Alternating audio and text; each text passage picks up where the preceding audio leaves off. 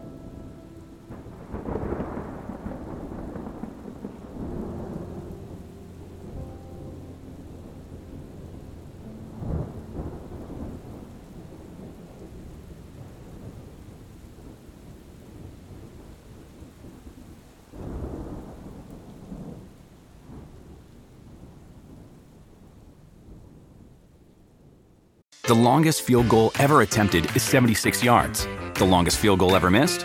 Also 76 yards. Why bring this up? Because knowing your limits matters, both when you're kicking a field goal and when you gamble. Betting more than you're comfortable with is like trying a 70 yard field goal. It probably won't go well. So set a limit when you gamble and stick to it. Want more helpful tips like this? Go to keepitfunohio.com for games, quizzes, and lots of ways to keep your gambling from getting out of hand.